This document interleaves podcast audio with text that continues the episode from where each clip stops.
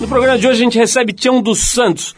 O Tião é presidente da Associação de Catadores de Material Reciclável do Jardim Gramacho, lá no Rio de Janeiro, um dos maiores aterros sanitários do mundo.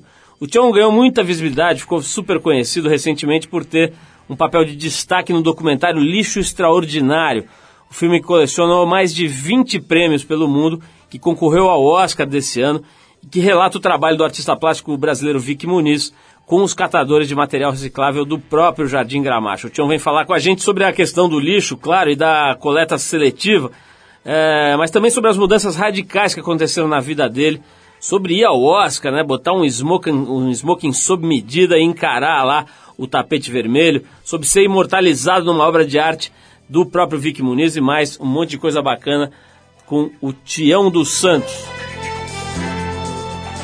Olha só, vamos aproveitar aqui para lembrar você que já começaram os preparativos para mais uma edição do Prêmio Trip Transformadores. Se você ainda não, não conhece, não ouviu falar, o Trip Transformadores vai para o quinto ano, agora essa é a quinta edição, e é um prêmio que tem uma iniciativa, um objetivo, aliás, muito simples. Ele quer homenagear e tornar mais conhecido o trabalho de pessoas que dedicam, às vezes, a vida inteira, ou pelo menos boa parte das suas energias, dos seus recursos, para mexer um pouco aí com a sociedade, para tentar fazer com que esse país, principalmente, mas o mundo, por consequência, vire um lugar um pouco menos desigual, um pouco mais equilibrado, um pouco mais inteligente.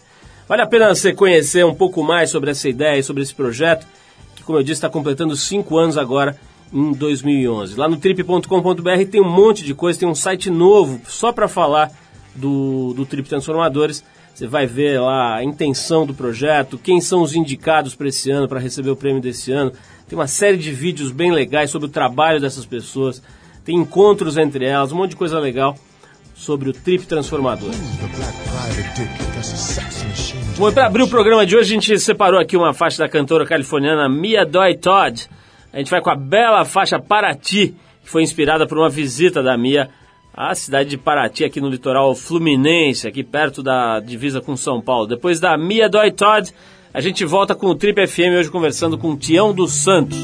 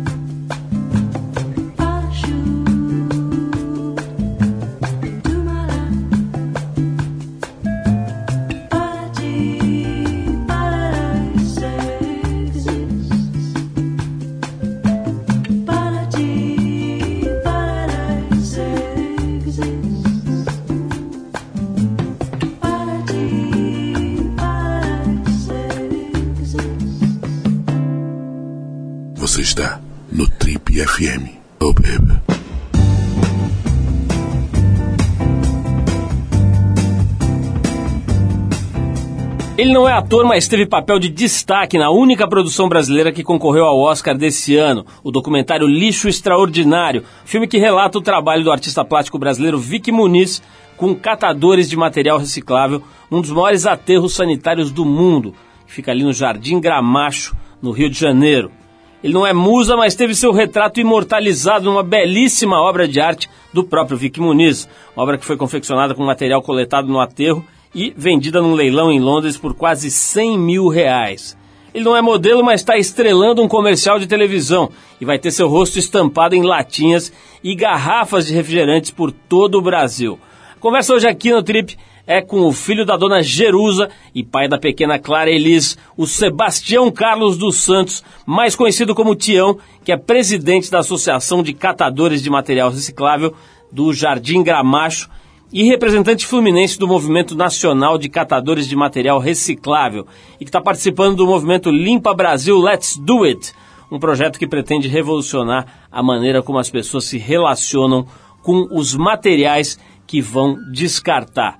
Tião, antes de mais nada, é um prazer te receber aqui no Trip. Você esteve com a gente há um pouco menos de um ano, na edição do ano passado do Trip Transformadores, representando o Vic Muniz, recebeu ali o, o prêmio Trip Transformadores em nome do Vic Muniz. Foi muito legal ter te conhecido ali. E agora vamos te conhecer melhor, é um prazer te reencontrar. Agora a gente vai poder bater um papo, que aquele dia não deu tempo. Vamos poder bater um papo aqui e te conhecer um pouco melhor, principalmente conhecer um pouco mais desse trabalho todo aí dos catadores de material reciclável. Seja bem-vindo, meu caro Tião. Obrigado pelo convite, eu me sinto honrado de estar de volta agora aqui, mas já numa coisa mais íntima. Ô Tião, o que, que é exatamente, cara, o catador de material reciclável? O que, que é exatamente que essa galera faz? Cara, assim, te, te dizer o diferencial de, dos catadores em, em, geral, vou te falar a nível brasileiro. Os catadores são organizados, são, pequena, são uma pequena parcela que está organizada dentro de cooperativa e que sobrevive hoje à coleta seletiva. A coleta seletiva ela é uma política pública que foi aprovada no ano passado, porém, a partir até 2014, que ela tem para as pessoas se adequar e começar a funcionar. Então, falando de modo geral, a maioria dos catadores hoje, hoje estão dentro dos, aterros, dos aterros e lixões, trabalhando daquela forma como você viu no lixo ordinário, ou então estão nos grandes centros da centros urbanos rasgando saco sobrevivendo. Até porque são menos que 5% dos municípios que detêm uma coleta seletiva que funcione realmente, entendeu? Agora, o que que, o que, que dá, o que, que gera a sobrevivência do catador? É, é conseguir achar material que foi descartado e que pode ser reaproveitado? É isso que sustenta a galera? Não é o fato de conseguir achar, cara. É o fato de achar mesmo, porque é, no Brasil, das 200 e quase 240 mil toneladas de lixo, vamos dizer assim, que gera por dia, 40% disso é material reciclável. Então, assim, então você tem uma fatura de material reciclável. Não precisa procurar muito. Não precisa procurar muito, até porque, só pra você ter ideia, o Brasil recicla 98% sua latinha, cerca de 56% sua PET. Porém, aí que tá o detalhe, que às vezes até lá fora foi difícil explicar às pessoas. Por mais que o Brasil recicle 98% da latinha, é o país que mais recicla latinha de alumínio no mundo, e se não me engano já parte para ser o primeiro país a reciclar mais garrafa PET, a reciclagem no Brasil é lançada pela pela questão da educação ambiental do cidadão, tampouco pela consciência ambiental, mas sim pela exclusão social e pela pobreza. Pobreza, claro. Então, é um... Não é uma coisa para se orgulhar exatamente, né? Que poderia ser muito melhor se tivesse um sistema de coleta seletiva, onde a inclusão social dos catadores está garantida, também está dentro da política nacional a questão da plantação da, da coleta seletiva, a inclusão social dos catadores. Só que, como falei, a política nacional foi aprovada no ano passado. E para ela se tornar realmente uma política nos municípios, vai demorar um tempo. Mas a gente vem lutando enquanto Movimento Nacional de Catadores para que isso venha acontecer. Então lá você tem a questão da contratação das, cooperativas, prestar o serviço de coleta seletiva nos, nos municípios, receber sobre o serviço prestado, porque é um serviço prestado à sociedade, ao poder público. Então, só que o tema reciclagem no Brasil passou a ser tratado juntamente com, com o tema sustentabilidade nos últimos quatro anos. Você tem ainda um mercado muito informal e muito injusto, principalmente desumano. Por exemplo, pode dizer para você que tem pessoas dignas trabalhando dentro do aterro de Gramacho. Pais, mãe de família. Agora, dizer que aquela forma de trabalho é uma forma digna, não. Porque não tem dignidade na pobreza. Então, o que falta no Brasil realmente era uma política que regulamentasse o tratamento dos resíduos no Brasil. E isso foi aprovado no ano passado. Ô, Tião, é, queria saber o seguinte: a gente volta e meia, cara, vê reportagens nos jornais, revistas, mostrando que o lixo que é separado, bonitinho, não sei o quê, depois é todo juntado de volta, quer dizer, que não tem realmente um sistema de separação e tratamento do plástico, da separação do vidro, do papel e tal. É verdade isso, cara? A gente ainda está nesse nível de tratamento de lixo, quer dizer, o negócio é completamente bagunçado e não funciona? A lei foi aprovada no ano passado, então cada município tratava o lixo do jeito que queria.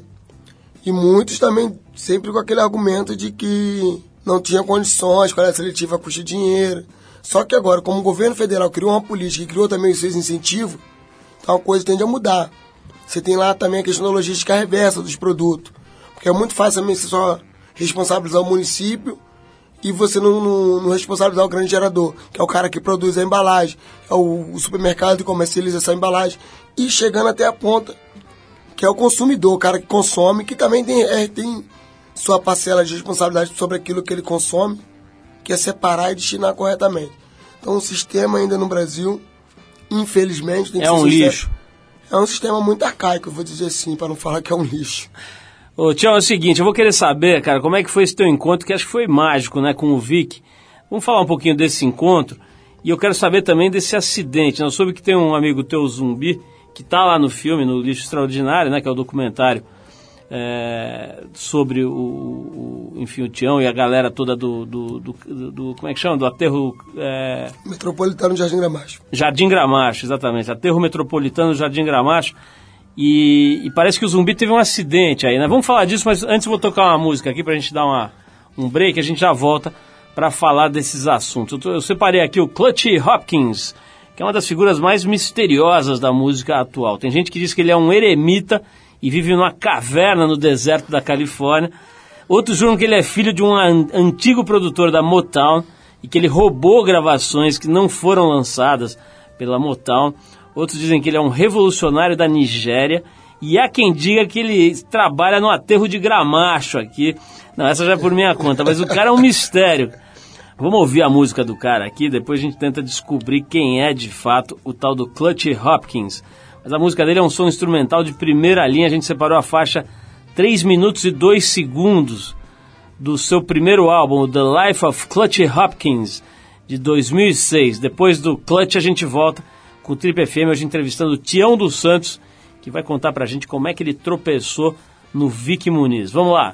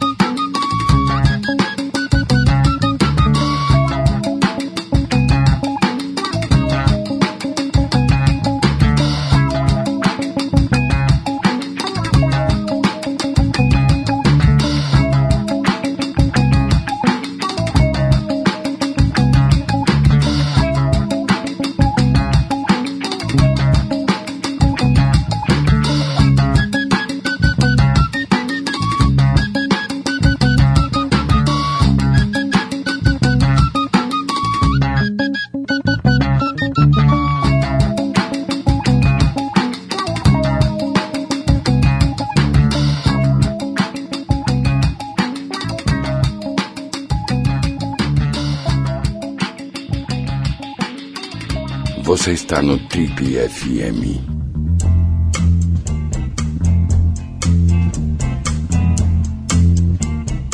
Legal, pessoal, estamos de volta hoje aqui no Trip FM conversando com este nosso amigo aqui, o Tião, que, é, entre outras coisas, protagonizou esse filme belíssimo, né? Esse documentário é, que mexeu com o Brasil, né? aliás, mexeu com o mundo.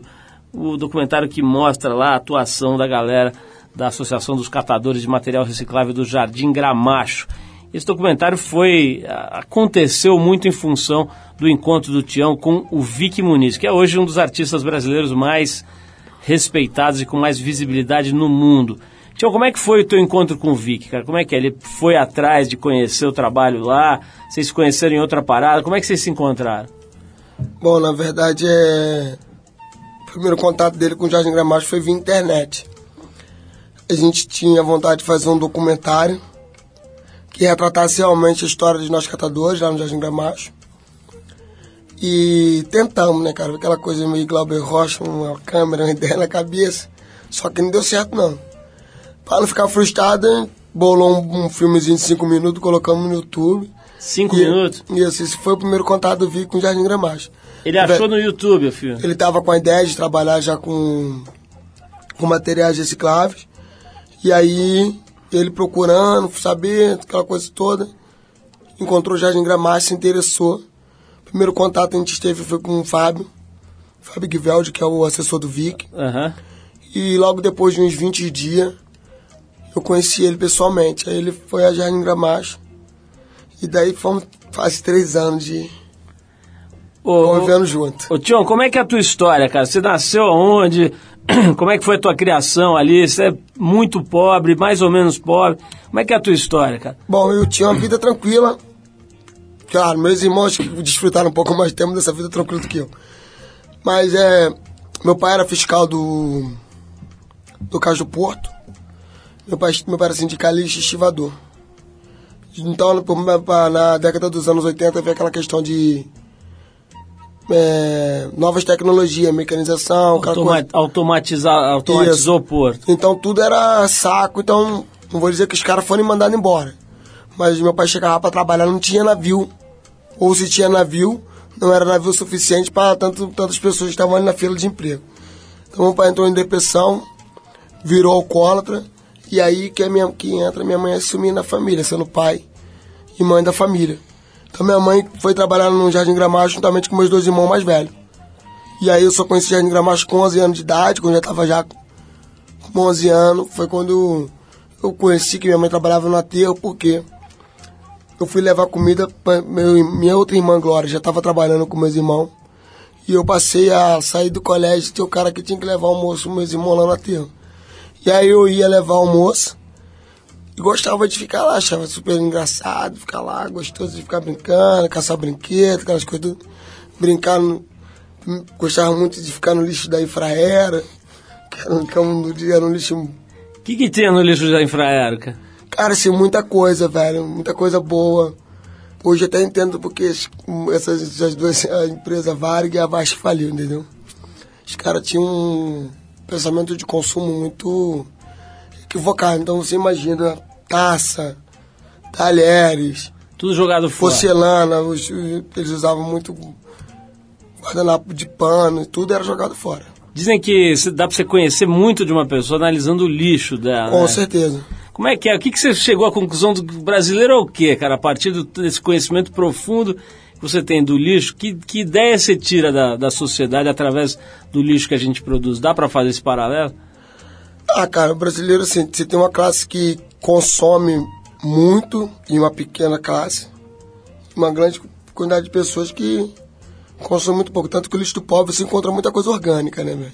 O lixo do rico você tem mais a questão de embalagem, tem muita. Se você tem um, um saco, um pote de palmito, se tem um, um azeite X, você vai saber que aquela pessoa, qual é a classe daquela pessoa, pelo aquilo que ela consome. Também por muitas coisas que as pessoas deixam chegar no lixo, por exemplo. Cartas, assinatura de revista, correspondência. as coisas todas. Então você acaba se entregando. Que você acaba traçando um perfil sociológico do. Se você começar a investigar a lista da pessoa, você vai saber quem é aquela pessoa. Rapidamente você desvenda Rapidamente. Aquela... Então vamos voltar já já a falar dos perigos aí da profissão, né? Das, das roubadas que também devem aparecer de monte. Vamos falar dessa história do Oscar aí que você deu uma de galã ali, cara, se meteu no, no meio do Oscar ali, pagou de galã ali. Vou querer saber como é que foi isso.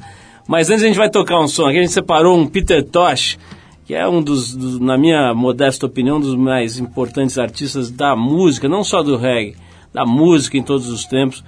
A faixa que a gente vai tocar agora chama-se Can't You See, do álbum Mystic Man, de 1979, que é o grande álbum, um dos grandes, mas talvez o melhor álbum do Peter Tosh. Daqui a pouquinho a gente volta com o Tião contando um pouquinho das roubadas que ele já deve ter visto e enfrentado e também das coisas legais, né? Já deve ter achado umas coisas boas lá.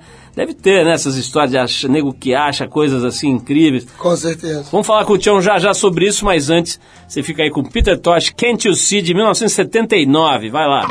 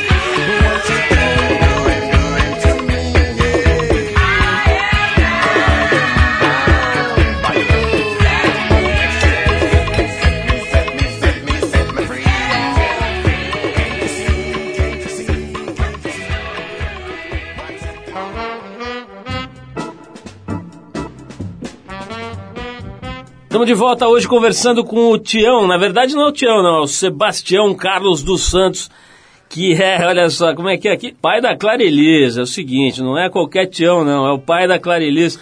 Ô, Tião, é, vamos falar dessas coisas assim que dá, atiça a curiosidade, né, cara? Quando você vê esses assuntos, você fica curioso e tal. E a gente sabe que volta e meia rola essas histórias, né? O cara tá ali, humilde, ali catando, de repente encontra, sei lá, dinheiro ou uma joia. Você já viu, cara, eu já soube de histórias desse tipo? Acontece isso?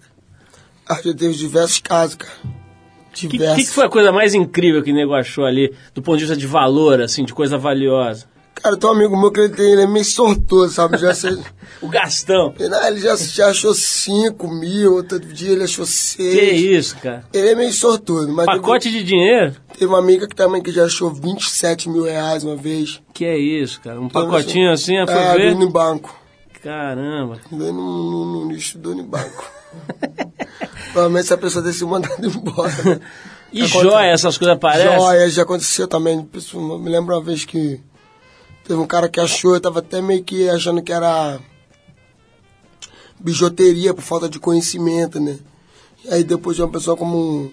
Ele tava acompanhando uma pessoa que. Eu não cheguei a ver, mas contaram a história pra mim que ele achou no meio de um casaco, né? Um casaco chique, aquela coisa. Não, então ficou meio curioso pra ver se não era ou não era. Mas depois, assim, é, esse acontecimento é uma vez. Porque naturalmente, quando se trata de muito dinheiro e dizem que era muita coisa, essa pessoa não, a pessoa não aparece mais, né?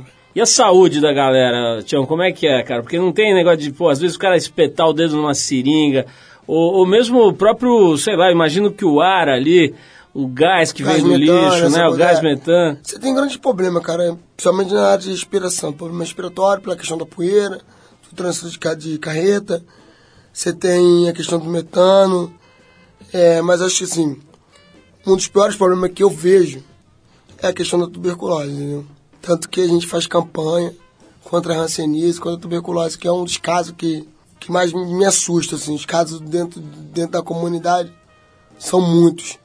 Pelo menos anualmente tenta fazer campanhas, tanto do reconhecimento precoce da hanseníase, como também da diagnosticação da, da, e o tratamento da tuberculose. Acho que esses são os dois grandes problemas hoje.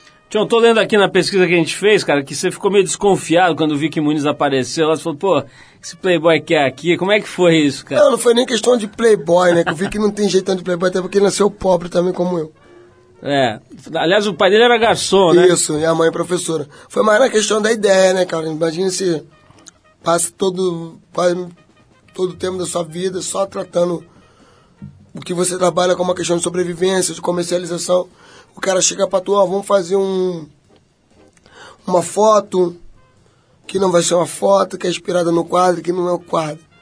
Pô, isso não vai dar certo, esse cara é meio maluco da cabeça, você não vai... Tanto que no primeiro dia de para fotografar, ninguém compareceu. Ninguém. Acharam que era caô. Ah, isso não vai dar certo, né, cara? Ninguém pensou que isso ia dar certo. E aí eu vi que, como é um cara bem. Persistente. Não, perspicaz mesmo, percebeu que faltava uma questão de entendimento, Ah, né? Ah. Como é que você chega para um grupo de pessoas que mal tinha entrado no, no museu e fala, vamos fazer arte moderna Uhum. e vocês podem fazer isso? Eu acho que a desconfiança não era tão, tanto dele, como também da nossa capacidade. E aí ele fez o que? Explicou melhor? Ah, cara, ele deu uma aula de arte pra gente. Que legal.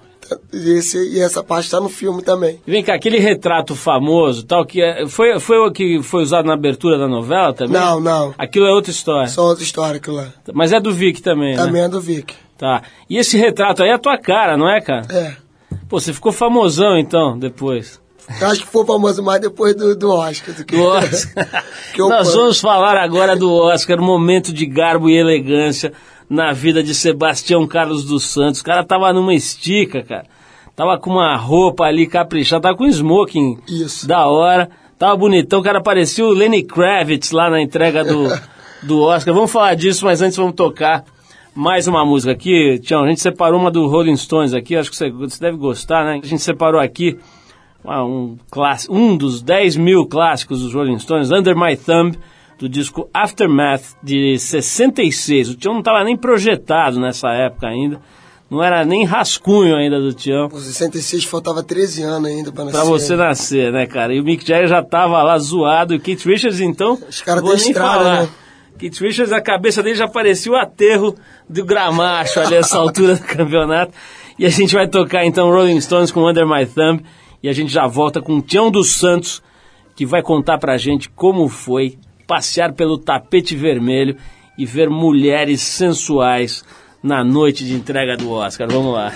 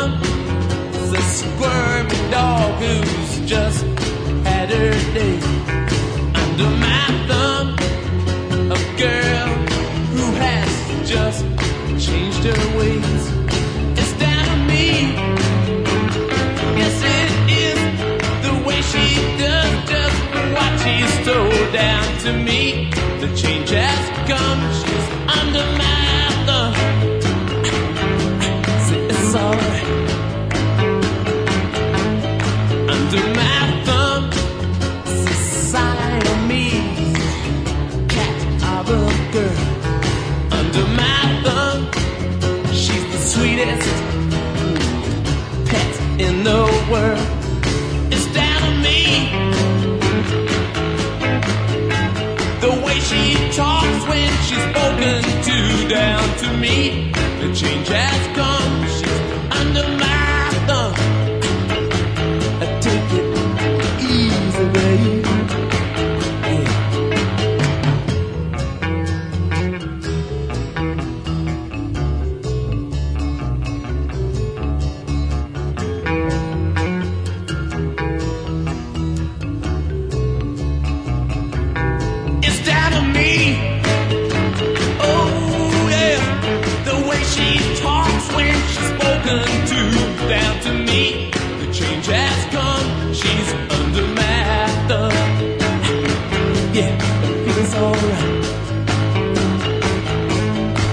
Under my thumb, her eyes are just kept to herself.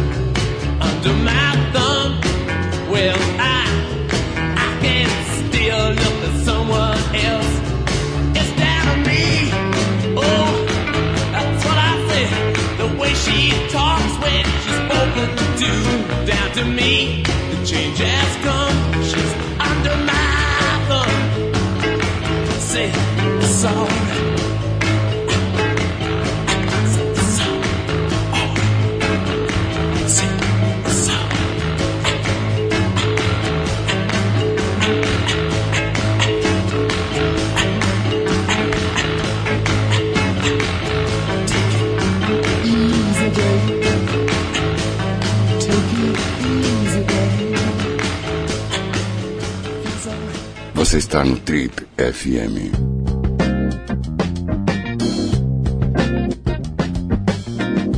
Legal, se você ligou o rádio agora, esse é o programa da revista Trip, hoje entrevistando Sebastião Carlos dos Santos, mais conhecido como Tião, o homem que é presidente da Associação dos Catadores de Material Reciclável lá do Jardim Gramacho e que está nesse filme incrível, né, do Vic Muniz, o documentário Lixo Extraordinário. Na verdade não é do Vic, né, ele retrata o trabalho do Vic com vocês, não é isso? Estou certo, Tião? Correto. E, bom, antes, antes de mais nada, quero dar um toque para as pessoas que perderam a primeira parte da entrevista. É só ir no site da Trip, no trip.com.br.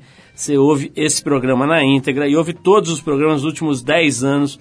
Você pode baixar, botar no seu MP3, sair correndo, pegar trem, pegar ônibus, ir para onde quiser, ouvindo o nosso programa. Tião, falemos do seu momento de glamour, garbo e elegância.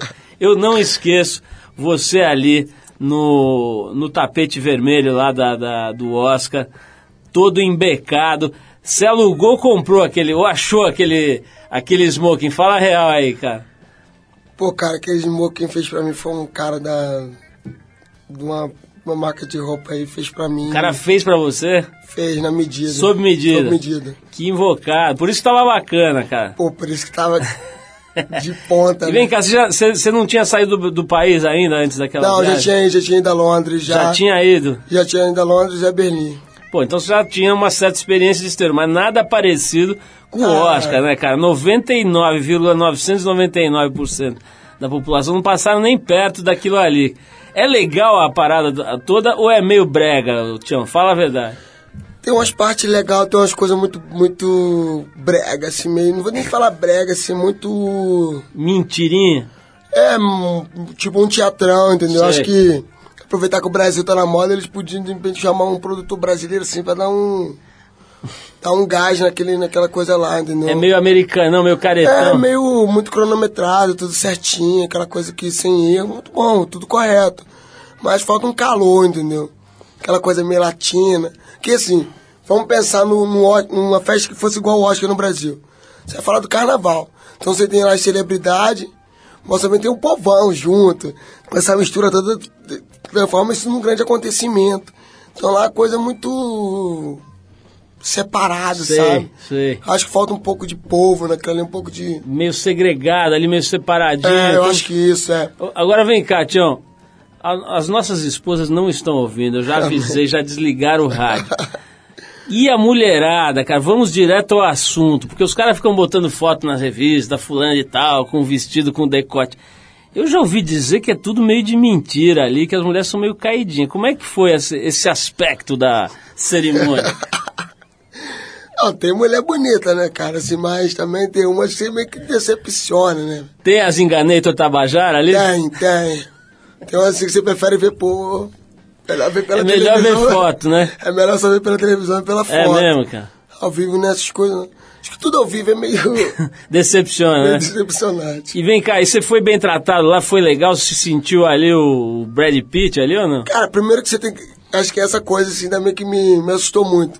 Porque você tá lá, você é celebridade, né? É. Você é igual a todo mundo, então tu, ah, todo mundo tá gritando pra tu, não sabe nem quem, você é, né, velho? Tá gritando, tá querendo tirar foto. Autógrafo. Tem autógrafo, ah, berrando. Então tem aquela coisa, você...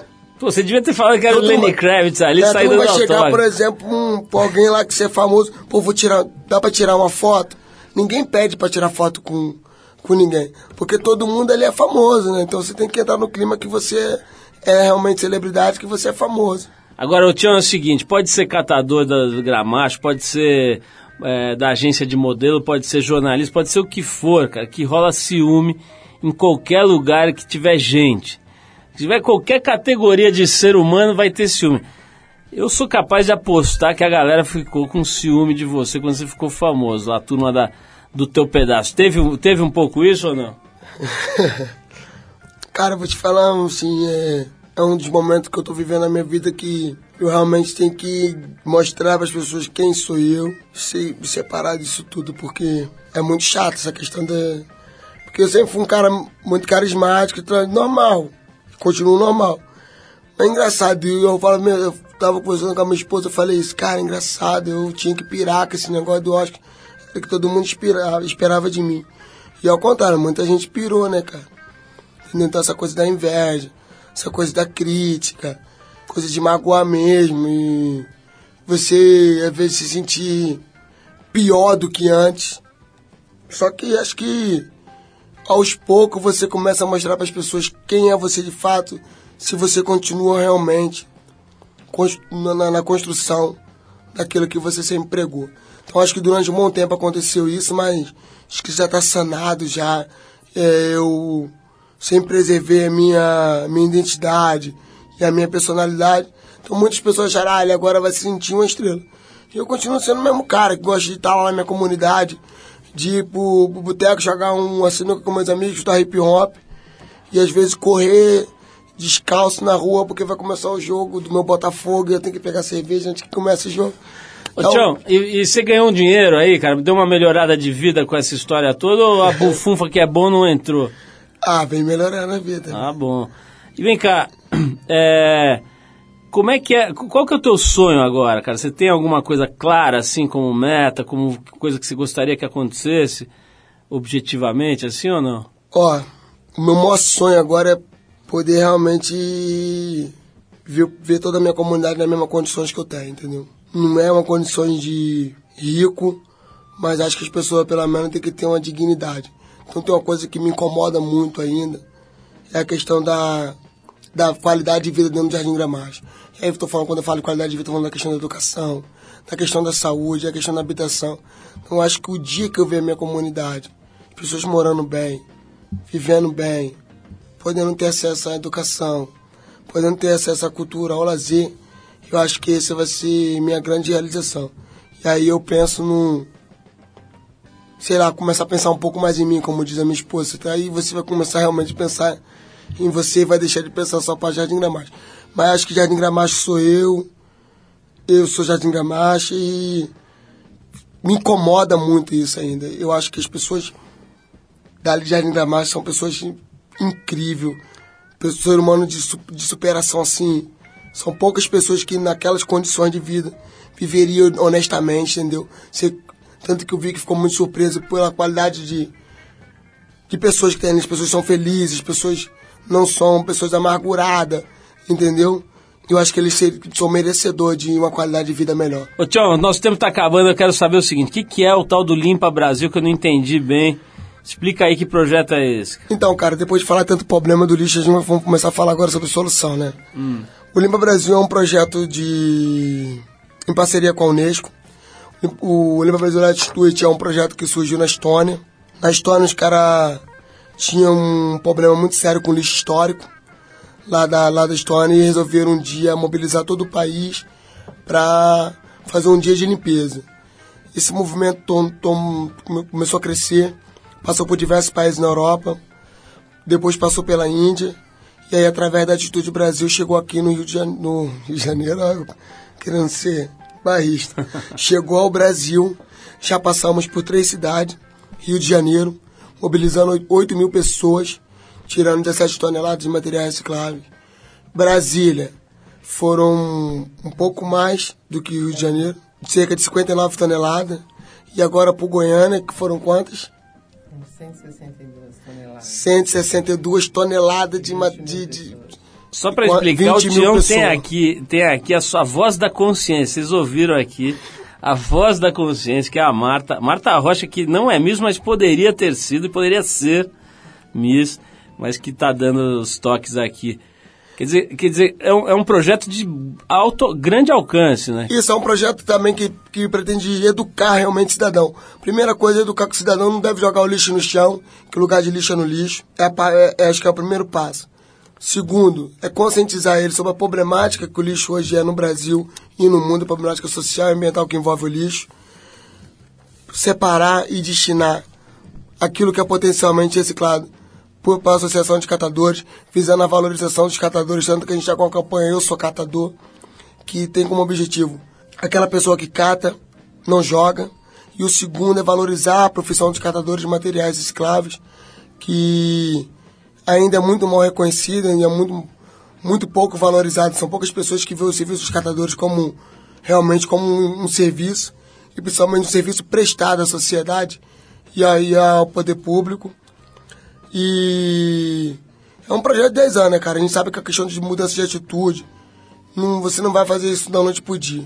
Torna a dizer que é um recado que eu queria dar não poderia passar por esse, por esse programa que é tão importante sem alertar sobre isso, que é a questão da incineração no Brasil. Eu acho que o Brasil tem um potencial muito grande para coleta seletiva, para reciclagem. Não precisa imitar os países da Europa, até porque os, uh, os incineradores não geram tanta energia.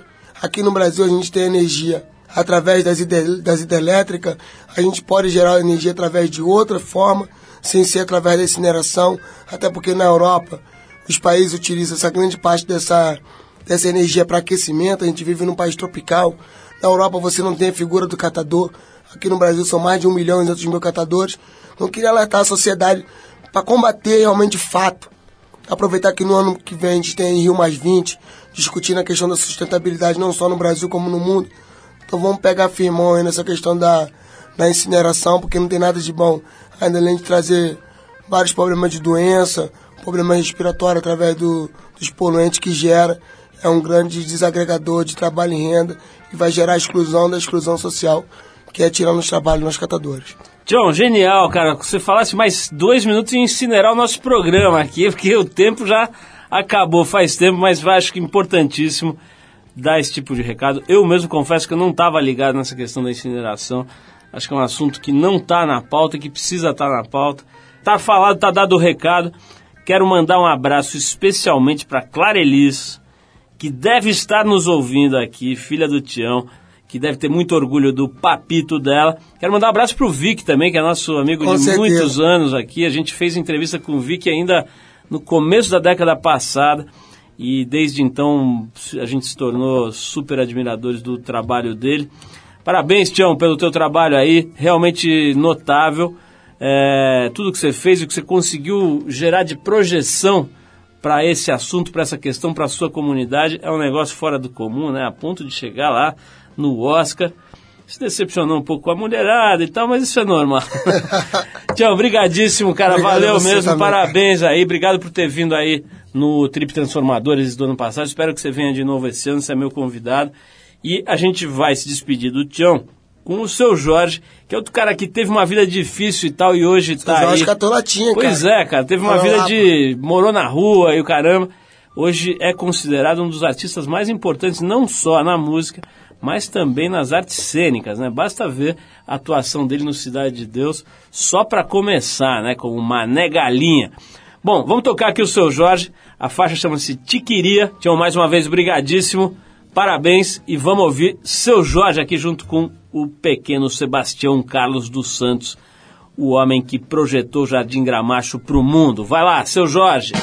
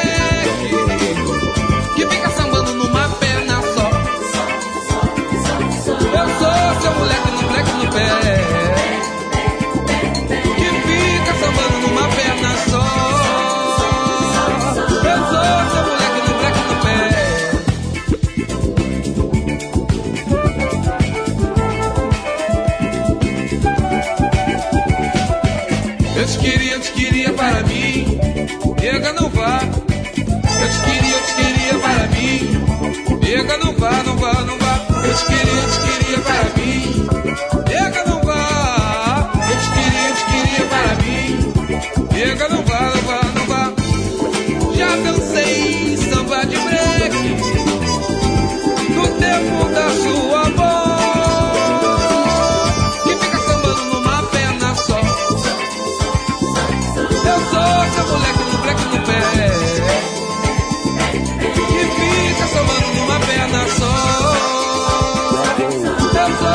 Fica somando